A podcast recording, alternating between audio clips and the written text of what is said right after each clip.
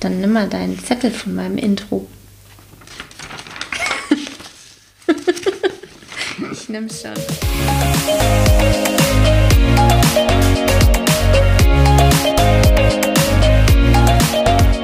Hallo, herzlich willkommen zum Snipcast. Wir reden über Themen wie Mindset, New Work, Agilität und alles, was sonst relevant ist. Und du bist heute dabei, hörst zu und machst die Welt zu einem besseren Ort. Schön, dass du da bist. Und los geht's. Wuhu! Wuhu! Das Schöne ist heute, und du hast es ja schon gesehen, wir haben heute sogar neue Technik. Aber sowas von, es ist weiß und groß. Warum lachst du? Den habe ich nicht kommen sehen. Aber es ist und weiß es ist und wahr. groß. es ist wahr. Es ist wirklich groß. Wir es ist beeindruckend. Also wirklich beeindruckend. Hart hast du noch vergessen. Hart, hart. Sehr hart. Und ja. glänzend. Okay. Mindestens 700 Gramm. Bevor das hier explizit wird, was ist unsere neue Technik? Ja, wir haben unser Tonstudio ein bisschen aufgerüstet, beziehungsweise es entsteht dadurch überhaupt erstmal ein Tonstudio.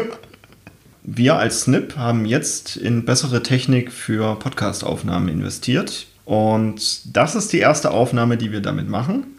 Und ich wurde vorher schon häufig gefragt und nach deiner Einleitung ist das, glaube ich, auch angebracht zu erwähnen mit Ja, wir haben einen Popschutz. Der ist auch mit dabei. Der ist sogar integriert. Okay, also, falls ihr euch fragt, warum unsere Stimmen heute so wunderschön klar klingen, quasi ein Schmeicheln für die Ohren sind, das liegt an unserem neuen Mikrofon. Mikrofon. Ja, richtig geil. Ich freue mich schon auf diese Aufnahme und die dann auch gemastert vorliegen zu haben und mir dann nochmal anhören zu können. Das wird richtig cool. Mhm. Die strahlenden Augen, die solltet ihr sehen. Es ist ja. wie ein Kind an Weihnachten. Das nächste Upgrade wird sein, dass jeder von uns ein eigenes Mikrofon hat. Und dann bauen wir uns eine Höhle. Dann bauen wir uns eine Höhle. Yes! Ist, genau.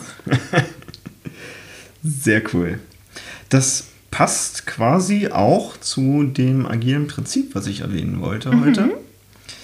Nämlich unsere höchste Priorität ist es, den Kunden durch frühe und kontinuierliche Auslieferung wertvoller Software zufriedenzustellen. Mhm.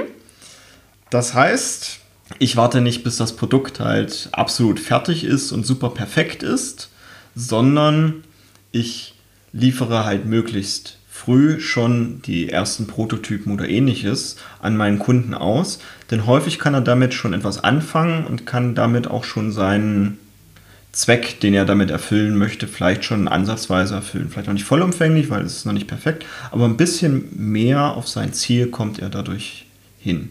Und dieser Podcast ist ein super Beispiel dafür, weil wir haben am Anfang mit nahezu nichts angefangen und sind jetzt auch immer besser geworden. Auch unsere Qualität wird immer besser. Wir haben mittlerweile ein Intro-Jingle und wir, oh, wir mastern Intro. das ordentlich. Ihr seht es nicht, aber ich tanze. Ich glaube, da lege ich sogar noch ein bisschen Musik dann drüber. ja. Also wir werden immer besser. Auch unsere Technik wird jetzt besser. Und im Berufsalltag habe ich das eben auch schon erlebt.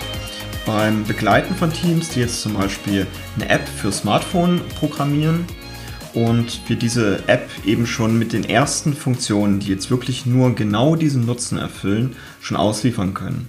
Und dadurch vielleicht schon, wir verlangen einen Euro für diese App und dadurch vielleicht schon Geld generieren können, was wieder dem Produkt zufließt und sich so wieder refinanziert und auch diese Weiterentwicklung halt vorantreibt.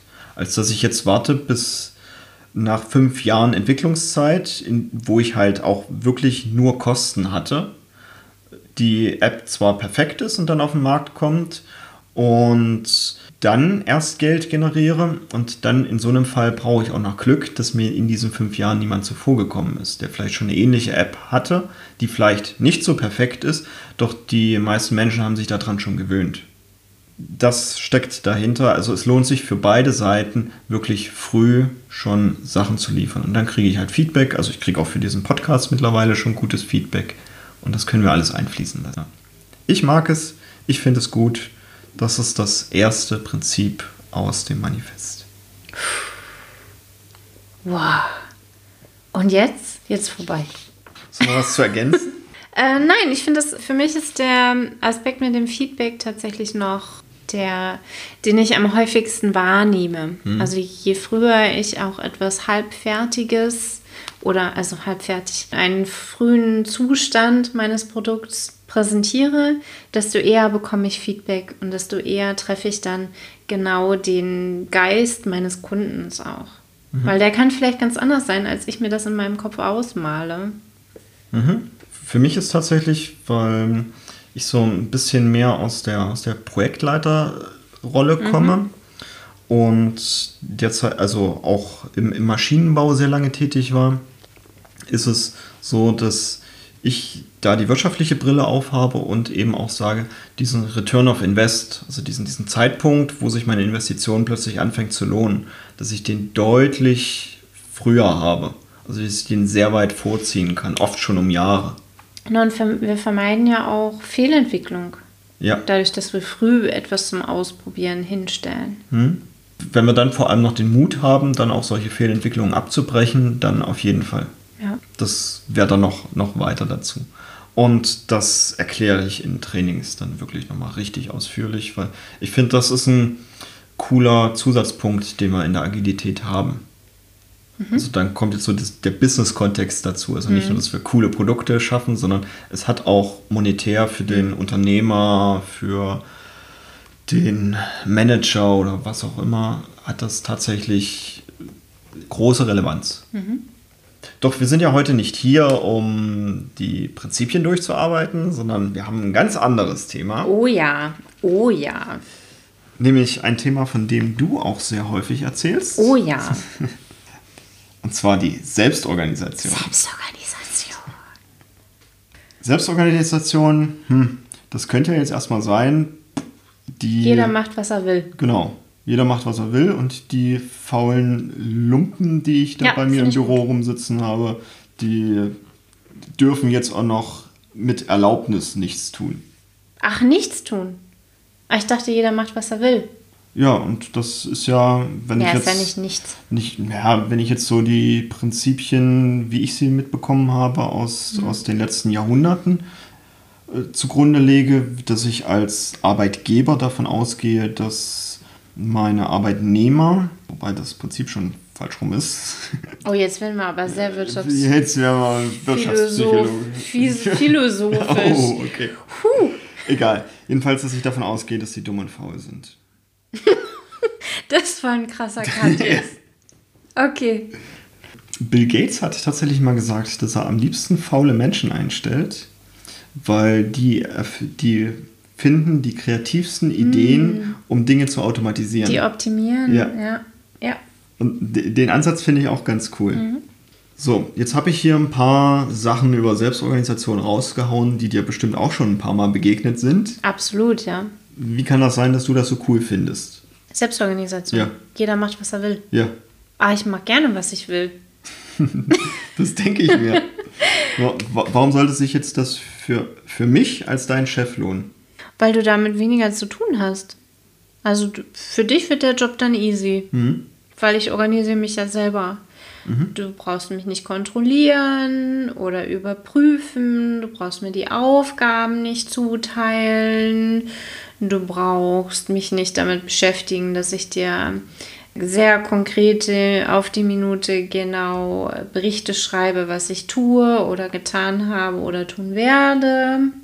Ja, also es macht dein Leben deutlich statistikärmer. Mhm. Und als nächstes hältst du nicht mal mehr die Arbeitszeiten ein, oder wie? Warum? Selbstorganisation heißt ich. Ja, natürlich. Ab sofort arbeite ich am Wochenende. Mhm. Okay. Oder nachts aus der Badewanne. Und wie kriege ich jetzt noch meine Arbeitsergebnisse? Indem ich ja selbstorganisiert arbeite. Per E-Mail? Ich kann es dir auch bringen. Okay. Und das tust du dann auch? Klar. Was liegt Wenn ich dem fertig jetzt? bin halt. Was liegt dem denn jetzt zugrunde, dass das auch tatsächlich passiert? Hm.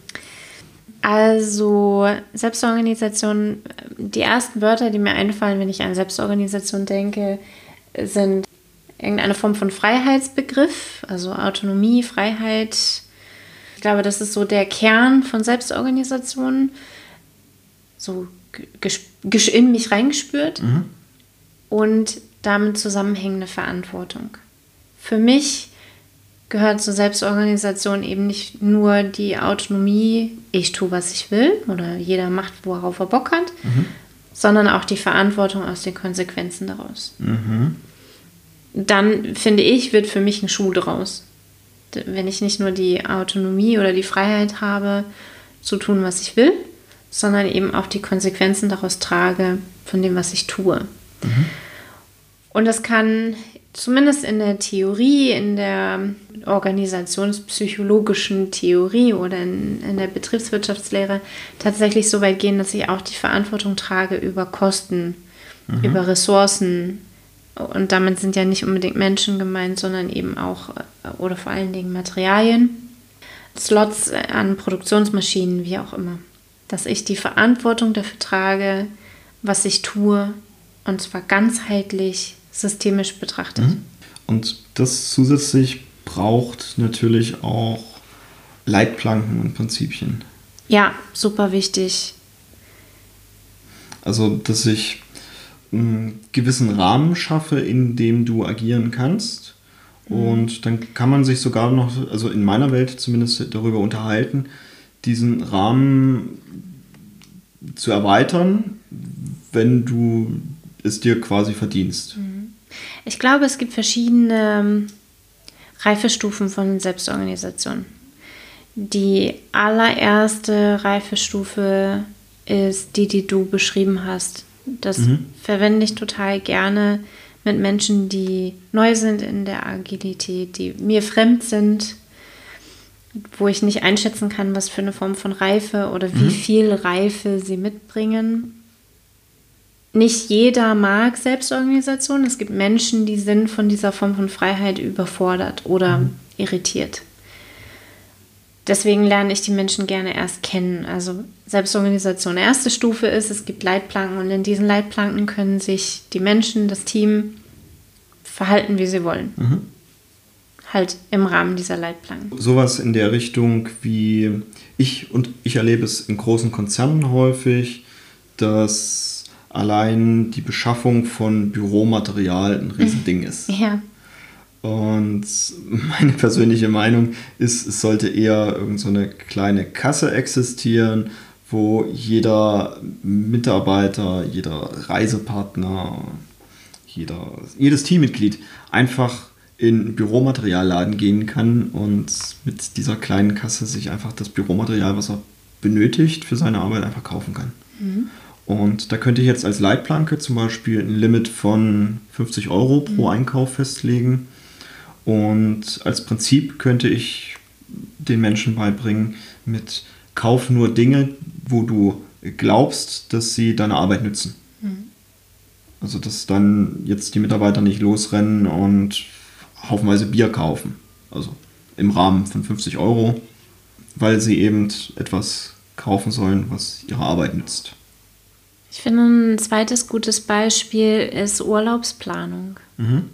Warum, warum muss mein Chef Urlaube freigeben? Es ist, also mein Chef fragt mich dann jedes Mal, hast du das abgesprochen mit deinem Team? Wenn ich dann sage, ja, habe ich, dann kriege ich den Urlaub sowieso freigegeben. Das heißt, die Menschen, mit denen ich absprechen muss, sind überhaupt nicht mein Chef, sondern es ist mein Team. Da ja. fehle ich. Und da gibt es eben Vereinbarungen in Form von Leitplanken, sowas wie es ist immer jede Funktion, also bei DevOps zum Beispiel, ist die Support-Hotline immer besetzt. Kannst du kurz einmal DevOps? DevOps. DevOps gibt es bei IT-Entwicklungsprojekten, die zusätzlich zur Entwicklung der Applikation auch den Betrieb und den Support der Applikation übernehmen. Mhm. Development and Operations. Und zu Operations zählt halt für mich Serverbetreuung und auch eine Support-Hotline oder wie auch immer gestaltete Support-Ebene. Und dort ist jede Funktion jederzeit verfügbar. Und das Team bespricht selber, wir setzen Leitplanken fest. Diese Leitplanken sind auch verhandelbar, nur nicht, wenn es gerade weh tut. Ich sage so gerne, über die zu Bett Zeit wird nicht verhandelt, wenn zu Bett Zeit ist. Wenn gerade Urlaubszeit ist, wird nicht über die Leitplanken für Urlaubsplanung verhandelt. Da wird verhandelt, wenn's, wenn gerade genügend Ruhe ist, das Thema auch sachlich zu betrachten. Genau, und bei uns im Team gibt es halt solche Leitplanken wie jede Funktion ist, wenn auch rudimentär besetzt. Zum Beispiel die Support Hotline, also die ganzen Schnittstellen zu den Kunden müssen jederzeit besetzt sein. Ja. Also das wäre ja auch genau das, was mich als Chef interessieren würde Genau. und wo du sagst, äh, entlastet mich ja, dass ich mich nicht um die Urlaubsplanung meiner, was weiß ich, zehn Mitarbeiter kümmern muss. Und wann, zehn ist wie wenig. und ja, und wie, welchen Korridor und wann genehmige ich irgendwie was, sondern dass ich einfach festlege, du, passt auf, mir ist doch nur wichtig, dass der Laden läuft und dass wir unsere Meilensteine einhalten. Wenn ihr euch untereinander absprecht und das hinbekommt, organisiert euch da an Mhm. der Stelle selbst. Genau. Gut. Wozu jetzt Selbstorganisation?